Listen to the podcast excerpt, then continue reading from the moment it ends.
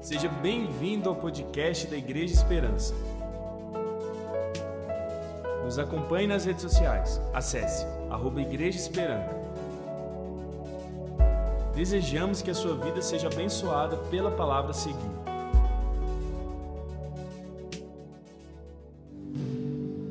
Se você quiser, pode tomar seu lugar, pode se assentar. Alguns ainda estão participando. Fique à vontade, nós temos total liberdade para participarmos desse momento. Eu quero convidar você a abrir a sua Bíblia, por favor, na carta de Paulo aos nossos queridos irmãos em Filipos, aos Filipenses. Eu quero cumprimentar aqui com muito carinho os nossos queridos pastores, pastoras, irmãos e irmãs que nos acompanham nessa transmissão e aqui no nosso prédio também. Temos pastor William, pastor Luiz, pastor JD, as pastoras que estão nos acompanhando, algum outro dirigente conosco aqui, algum outro coordenador. Receba o nosso carinho. Deus abençoe muito presença de vocês. Temos aqui também a presença de uma família muito especial, Onomar e a sua família. Obrigado. E isso.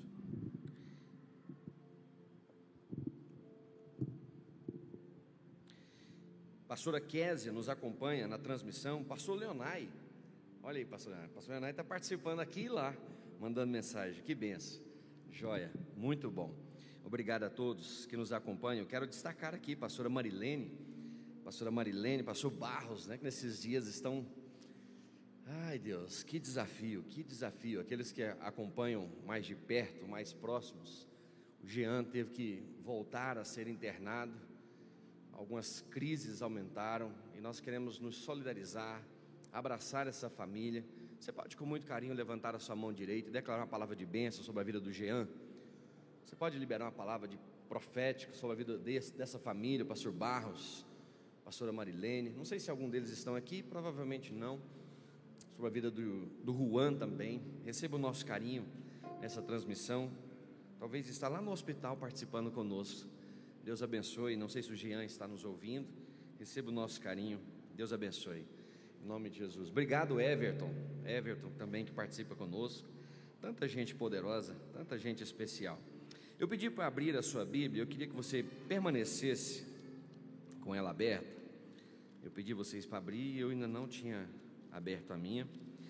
Filipenses, a vontade de, de poder abrir a carta e a gente caminhar talvez num estudo mais detalhado, versículo por versículo, ou capítulo por capítulo, é, mas eu quero me segurar um pouco, e não sei vocês, mas eu, eu gosto muito dessa forma de conhecer e conversar a partir da, da palavra de Deus. Filipenses é uma carta muito chave, muito chave.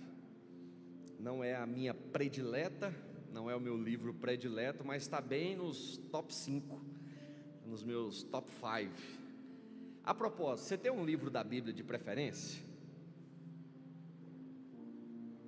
Qual é o seu livro da Bíblia de preferência? Você está perto de alguém aí? Você está perto de uma de alguém muito especial? Geralmente as famílias sentam juntos. Fala para ele aí, fala para ela qual é o seu livro da Bíblia de preferência.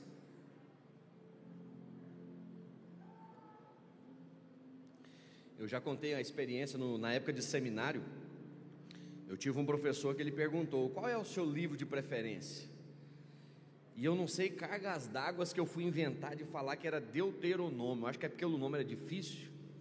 E eu falei que era Deuteronômio. Achei que ia dar uma, assim, um ar de intelectualidade, né? um ar assim, de coisa, de, sei lá. Eu não sei. Eu só sei que ele falou assim: então, já que agora vocês falaram qual que é o livro de preferência, vocês vão escrever, vocês vão transcrever o livro todinho. Falou, oh, raiva, por que, que eu não falei? um livro que só tinha um capítulo. Amém. Filipenses 4, verso 4, diz assim: Alegre-se sempre no Senhor, novamente direi, alegre-se. Filipenses 4, verso 4. Alegrem-se sempre no Senhor, novamente direi, alegrem-se. Hoje eu quero conversar com vocês a partir dessa temática, alegria por uma teologia da alegria. Alegria por uma teologia da alegria. Qual é a teologia que rege a nossa história?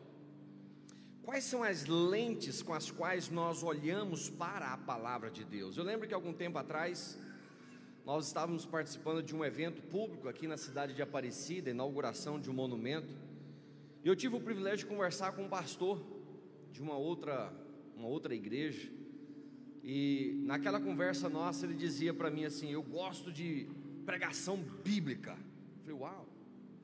Mas Bíblia pura. Eu gosto de pregação que prega a Bíblia, Bíblia pura. E ele começou assim a, a descrever com mais empolgação, né? E ele me deu uma liberdade.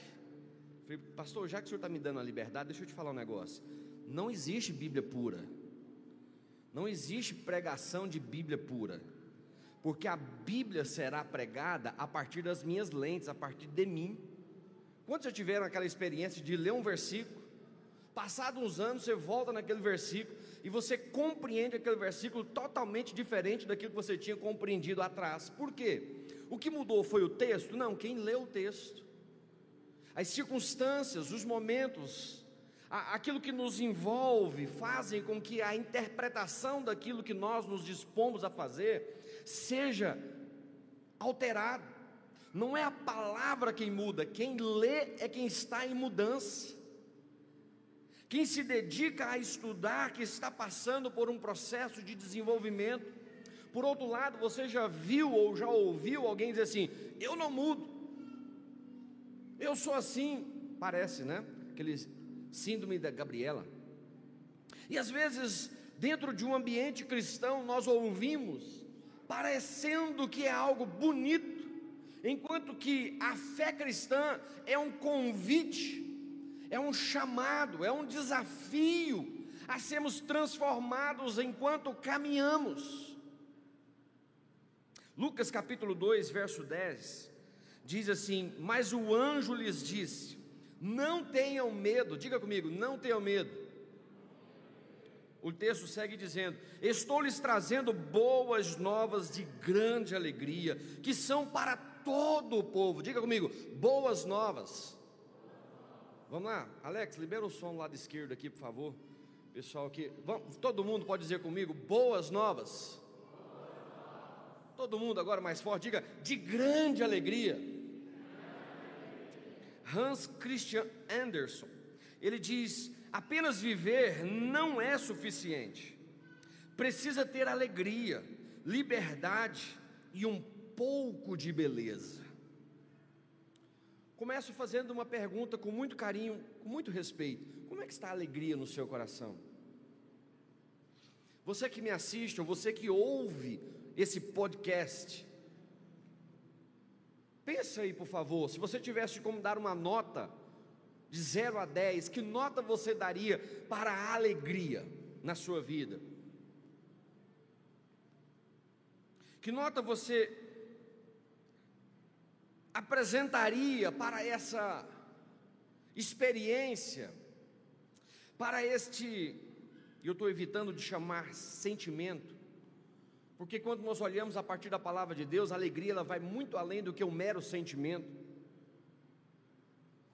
Ela ela desdobra, e Paulo vai chamar aos Gálatas como uma manifestação do Espírito Santo na vida de alguém. Carta de Paulo aos nossos queridos irmãos em Filipenses, ela é carinhosamente chamada como a carta da alegria.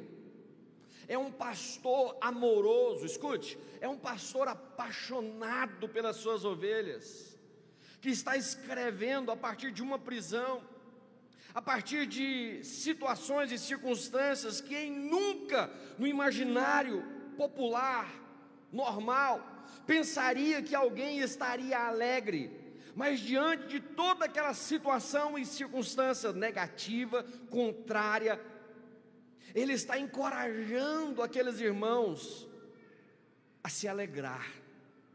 A expressão alegria, originalmente chamada de chara, ela aparece cinco vezes. Uma outra expressão que é regozijai-vos, é repetido por onze vezes ao decorrer da carta aos Filipenses. A propósito, você já leu Filipenses? Que tal nessa semana você ler Filipenses? ou para alguns, reler Filipenses. Para mim, eu tive o privilégio desde ontem de ouvir Filipenses. Tem uma, um aplicativo da Bíblia chamado Your Version, não sei se alguém conhece, posso depois te mandar o link. Que ele, além de ter várias traduções, várias paráfrases, ele tem a opção de áudio. Você abre no livro, aperta o play, e para alguns mais dotados de uma espiritualidade hum, ansiosa, tem como se acelerar. Tem como você pôr no 1.5, 2x, aleluia. Bendito seja. Bendito seja, não é só o WhatsApp que tem esse recurso espiritual de acelerar, misericórdia. Já teve aquele privilégio de receber um áudio de um irmão abençoado, de uma irmã, de cinco minutos que ele fala no 2x, ele fala devagar. Misericórdia, Jesus, aleluia. Lembra de Zootopia? É? Jesus amado. O que, que Paulo está nos encorajando e dizendo? A, ao destacar a alegria, eu queria com muito carinho que você voltasse para o capítulo 1 de Filipenses, e eu quero me deter em alguns trechos do capítulo 1, tendo como panorama toda essa carta, encorajando você com muito carinho, você que me assiste, a ler ou ouvir Filipenses pelo menos uma vez nessa semana. diante dessa realidade, diante dessas circunstâncias, de alguma maneira, nos nossos ambientes litúrgicos, nos nossos encontros como igreja, parece que a alegria ela não é tão bem-vinda. Alguns mais ah, detalhistas quando surge alguém, um pregador ou um expositor que se utiliza um pouco mais de humor, algumas pessoas elas criam uma rejeição, um obstáculo. Por quê? Fomos treinados de que um ambiente espiritual é aquele ambiente onde nós somos levados ao choro. Somos empolgados por aquele que ocupa a plataforma, a emergir de nós sentimentos que afloram uma espiritualidade marcada pelas lágrimas que rolam. E por vezes nós assinamos dizendo: Uau, que pregador bom, que culto bom. Por quê? Porque eu chorei, me fez chorar. Você já ouviu alguém dizer assim: Ô, oh, saudade daqueles pregador que fazia a gente chorar, viu? Você não sabe nada que ele pregou, mas ele fez você chorar não te edificou em nada, mas fez ficar arrepiado, assim, nossa, estou sentindo um negócio aqui. que esse irmão que vai levar você para jantar depois do culto, pergunta para ele, você está com saudade de pregador que faz você chorar?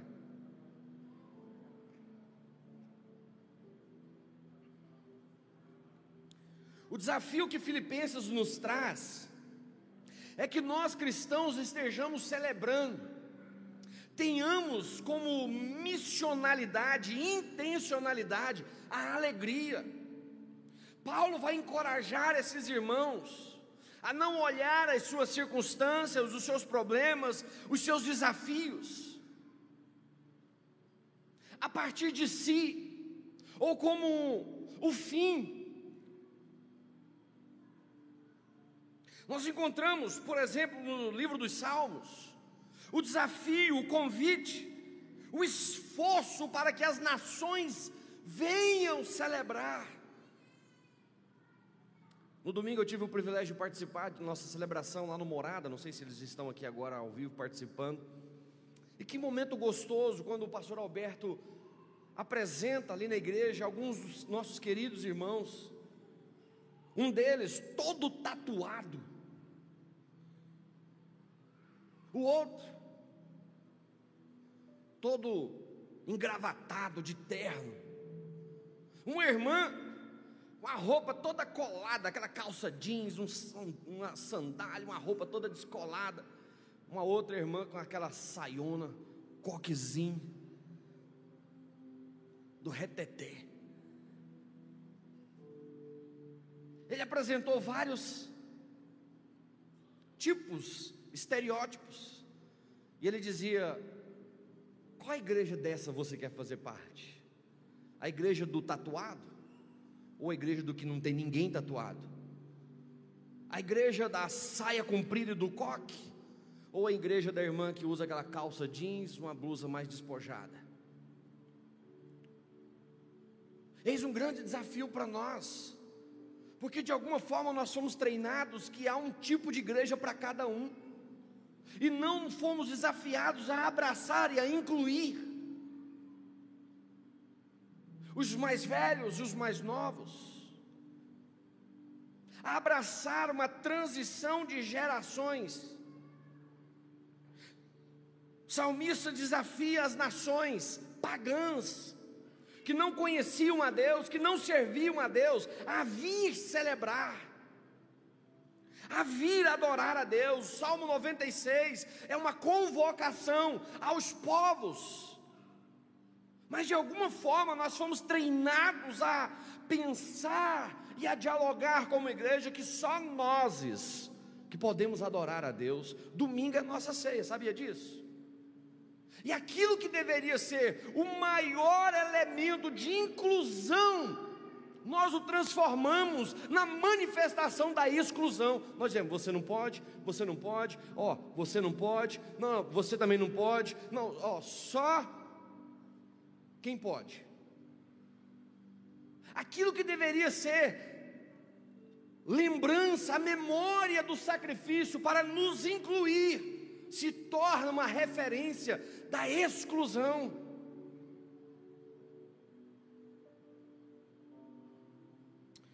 Fazer? Como desenvolver uma, um ambiente de alegria, uma igreja marcada pela alegria? Deus está nos empurrando como igreja para fora dessas paredes. Semana após semana estão sendo esticados, desafiados a celebrar aqui dentro, mas a manifestar lá fora. Lá no seu trabalho, na sua profissão, na sua família, aonde quer que você vá, o reino é chegado, os céus é liberado, a glória manifesta. Por quê? Somos cartas vivas somos chamados a carregar, como a arca no deserto, a presença de Deus. Como desenvolver uma teologia da alegria? Primeiro, olha comigo a partir do verso 12. Encare as situações contrárias com uma perspectiva positiva. Verso 12, Paulo diz: Quero que saibam, irmãos, que aquilo que me aconteceu tem, ao contrário, servido para o progresso do Evangelho.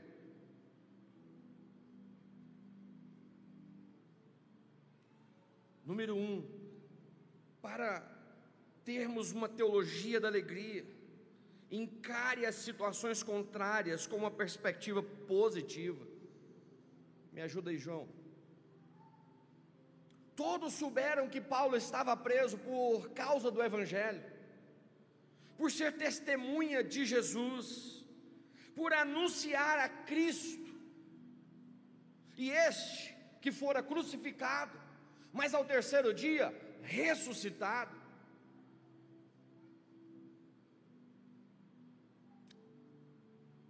Como desenvolver uma teologia da alegria?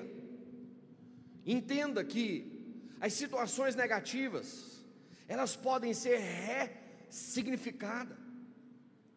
E essa é uma expressão nova, mas não é uma prática nova, porque desde o primeiro século Paulo já está ensinando aquela gente a olhar aquilo que parecia ser negativo como algo a ser utilizado por Deus de maneira positiva.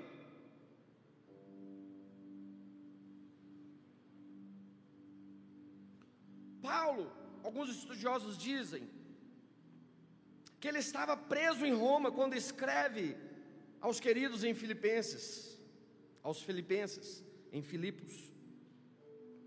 Roma era o centro das discussões das ideias, era o ambiente onde as ideias eram apresentadas, celebradas, as diversidades eram colocadas. E qual a razão que Paulo estava preso? Por causa de uma ideia. Aqueles habitantes daquela cidade sabiam que não podiam prender alguém por causa de ideia. Quando Paulo é preso por causa de uma ideia, emerge uma curiosidade por aqueles que estão ávidos a debater ideias, a descobrir novos pensamentos, novos pensadores, novos filósofos. Prenderam Paulo por causa de um pensamento, por causa de uma ideia que ele estava pregando, anunciando. Sabe o que acontece? Paulo está encorajando aqueles queridos irmãos, dizendo: Não olhe para as minhas prisões como se fosse uma vergonha. O Evangelho tem sido anunciado. Ele agora podia pregar com total liberdade, guardado. Olha que coisa esquisita. Ele fora preso por pregar o Evangelho, sim ou não? Estamos na mesma página? Agora os soldados estão guardando ele, para ele não pregar lá fora. E o que ele faz? Prega para aqueles que estão guardando ele dentro da prisão. Deus pega aquele que estava em liberdade, coloca o preso, para aqueles que estão em liberdade, sejam agora alcançados através de um prisioneiro. Os agentes, a liderança daquela época pensaram que com a prisão de Paulo haviam agora cessado o evangelho haviam agora aprendido, haviam agora interrompido aquele que estava provocando uma revolução. Olha o verso 13: como resultado, tornou-se evidente a toda a guarda do palácio e a todos os demais que estou na prisão por causa de Cristo. Naquela época era costume, dizem os historiadores, a cada quatro horas trocavam-se a guarda. A cada quatro horas chegavam novos soldados para proteger Paulo, e a cada quatro horas era uma nova experiência de compartilhar o Evangelho. Alguns afirmam que ele ficou mais de dois anos preso. Foi o tempo suficiente para pregar para todos os soldados, toda a guarda todos os pensadores, todos aqueles que ocupavam lugares especiais naquele império. Olha o que ele diz no verso 22 do capítulo 4, quando ele está fechando a carta aos Filipenses: Todos os santos lhes enviam saudações. Ele, preso, escrevendo aos irmãos, dizendo: Todos os santos estão enviando saudações para vocês, especialmente os que estão no palácio do imperador, que se auto-intitula como Deus. Deus sabota a sua inteligência, a sua autoridade, colocando um prisioneiro lá dentro, escondido no palácio. Não sei se essa semana vocês viram um vídeo, eu vi um videozinho na internet de um experimento de uma bomba nuclear que explodiram ela dentro da água, dentro do mar. Vocês viram isso? O impacto que ela provocou. Eis um grande desafio para nós ao desenvolvermos uma perspectiva teológica da alegria. Por quê? Porque Filipenses é um desafio para nós a olhar com uma perspectiva do eterno, aquilo que é transitório, a erguer os nossos olhos e a ler a nossa história, não a partir dos capítulos, mas a partir daquele que já definiu os rumos de onde iremos e aquilo que nós alcançaremos. A prisão de Paulo trouxe motivação, diga comigo, motivação. Nem todo mundo está motivado para falar. Escolhe alguém aí que vai pagar sua janta hoje, diga para ele assim: motivação. Olha aqui, segura aí. A gente está vendo aí algumas brigas acontecendo no cenário mundial, uma agenda ideológica marxista, comunista sendo levada. Tivemos um blackout aí, o, o Zuckerberg lá tropicou nos fios lá, vocês viram? Deu uma pane lá na, no Facebook, na, no Instagram, no WhatsApp. Quem ficou sem WhatsApp esses, esses dias aí? Há uma agenda que esses detentores do dinheiro e do conhecimento estão trazendo. Está muito próximo do Brasil. Uma certa perseguição religiosa. As nossas transmissões estão sendo vigiadas em tempo real por supercomputadores. No sábado atrasado, nós tivemos aqui um encontro com o pastor Sérgio Queiroz. No intervalo, escute, no intervalo, nós não desligamos a transmissão, a nossa equipe deixou seguindo. E naquele tempo de intervalo colocou-se uma música para projetar aqui para os irmãos que estavam comendo. Sabe o que, que aconteceu? O Zuckerberg, na hora que terminou a transmissão, foi lá e derrubou a nossa.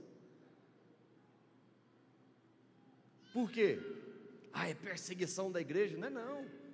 Eles chamam de outros nomes, direitos autorais, direitos de uso da, daquela música. Nós não tivemos autorização para reproduzir aquela música aqui dentro.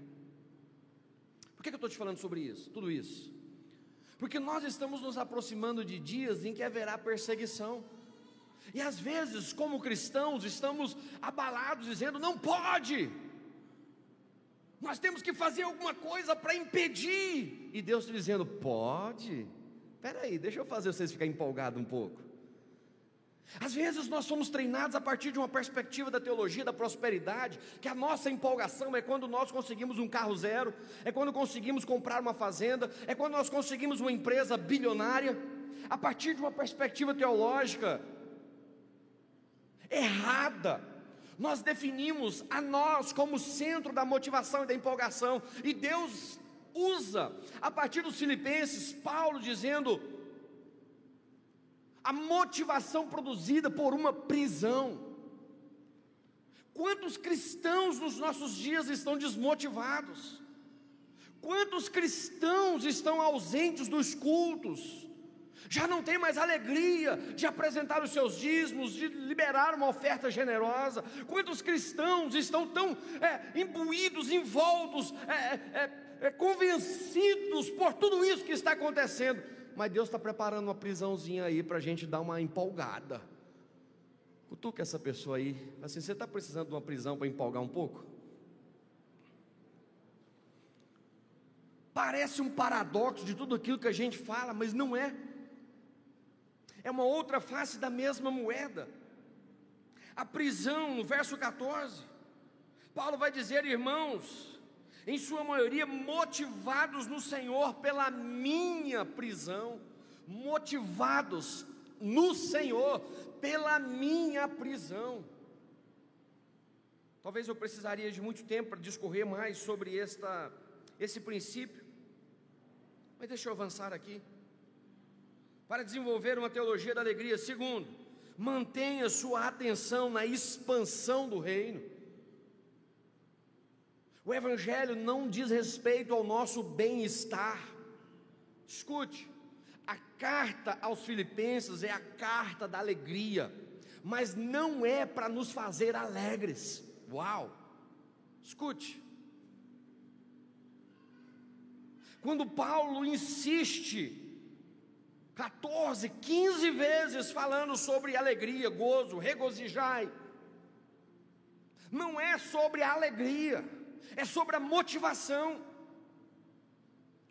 não é sobre o que sentimos, é sobre o que cremos, não é sobre o que temos, é sobre quem nos tem, quem te possui.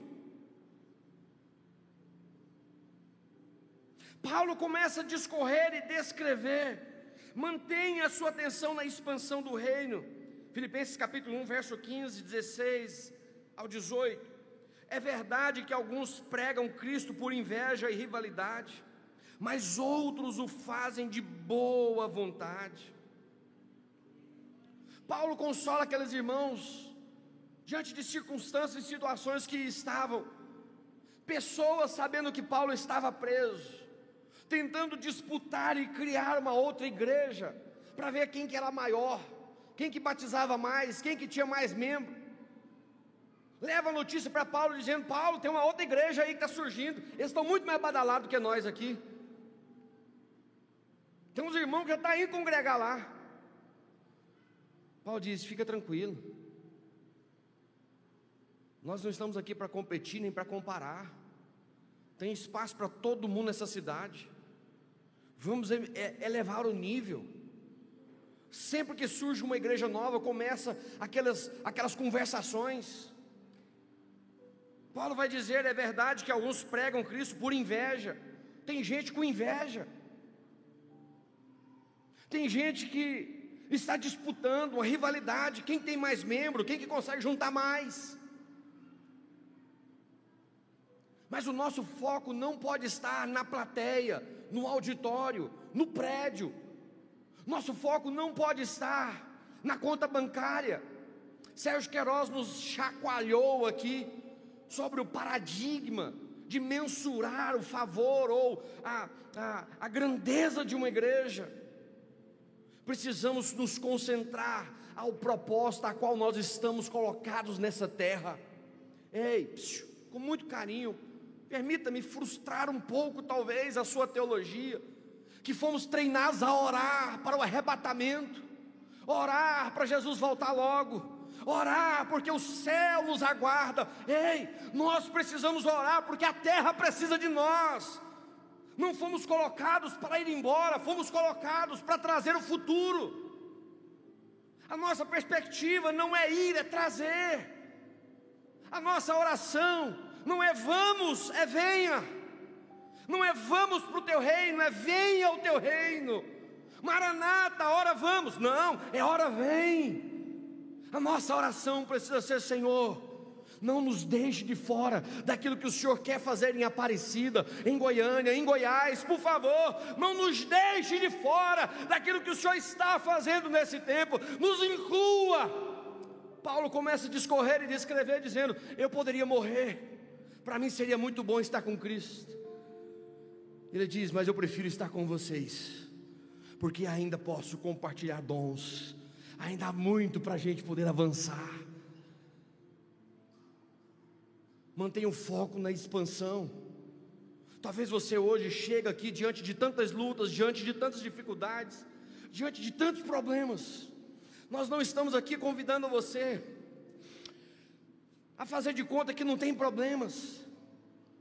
Nós não estamos aqui estimulando você a, a o seguinte: não, não, não, não esquenta com esse problema, não. Esquenta sim. Procure ajuda sim. Vamos correr atrás sim. Mas não é isso que resume a sua história. Não é para isso que você veio à existência. Você pode se colocar em pé, por favor? A alegria, ela emerge num ambiente onde, mesmo sem entender as circunstâncias, escute, nós sabemos que o nosso Deus está no trono governando. Nós sabemos que o nosso Deus continua com as rédeas da história. Pode levantar China, pode levantar Cuba, pode levantar Coreia, pode levantar o que for, pode levantar os países e as nações todas, a igreja continua avançando triunfante, porque não é a partir de nós, não somos nós quem a edificaremos, é o próprio Cristo que diz: Eu edificarei a minha igreja, e as portas do inferno não prevalecerão contra ela. Nós não estamos aqui trancafiados com medo do que o Satanás, do que ah, o comunismo, do, com medo do que ah, os nossos perseguidores farão. Não, eles é que têm que ficar com medo de nós, porque nós temos uma, língua, uma, uma, uma linha direta com o trono daquele que rege, aquele que muda a história, aquele que governa a partir do seu trono de justiça, de santidade, de alegria. Uh! No reino de Deus, até os inimigos estão a nosso favor. Você pode levantar sua mão direita e abençoar quem está perto de você. Diga para ele: até o que é contra está a seu favor. Personaliza aí essa palavra. Personaliza aí para ele. Até quem fala mal de você fala bem. Até quem te persegue cria mecanismos favoráveis a seu respeito. Salmo capítulo 2, verso 4. Talvez a sua teologia não compreende, não aceita um Deus que zomba, um Deus que ri, um Deus que conta piada. Eu sei que alguns irmãos ficam assustados, escandalizados. Olha o que diz o Salmo 2, verso 4: Do seu trono, lá no céu, o Senhor ri e zomba deles. Eu te convido a ler Isaías 40. Eu te desafio a dar uma olhada de novo na sua concepção e definição de Deus. Alguém diz que Deus fez o homem a sua imagem e semelhança, e o homem lhe devolveu o favor.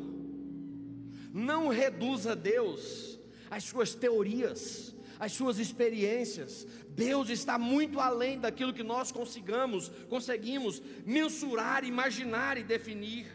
Terceiro, para a gente terminar, para desenvolver uma teologia da alegria. Nunca feche o seu coração para a alegria. Filipenses capítulo 1, verso 18 ao 19 diz: De fato continuarei a alegrar-me. Diga comigo, continuarei a alegrar-me. Coloque a mão sobre o seu peito, coloque a mão sobre o seu peito e diga: Eu continuarei a alegrar-me.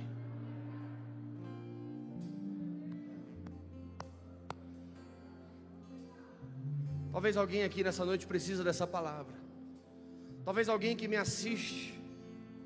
Não sei quais são as circunstâncias que estão à sua volta. Não sei quais são os inimigos que estão te perseguindo. Não sei o que fizeram com você ou contra você. Paulo diz: continuarei a alegrar-me. Continuarei a alegrar-me. Talvez você chegue aqui hoje falido saldo bancário negativo. Talvez você chegue aqui hoje com um casamento estremecido. Talvez você chegue aqui hoje com um diagnóstico médico negativo. Talvez você me, me, me assiste, me ouve diante de uma perspectiva catastrófica. Paulo diz: continuarei a alegrar-me. Talvez a definição de alegria para nós ela precisa ser atualizada.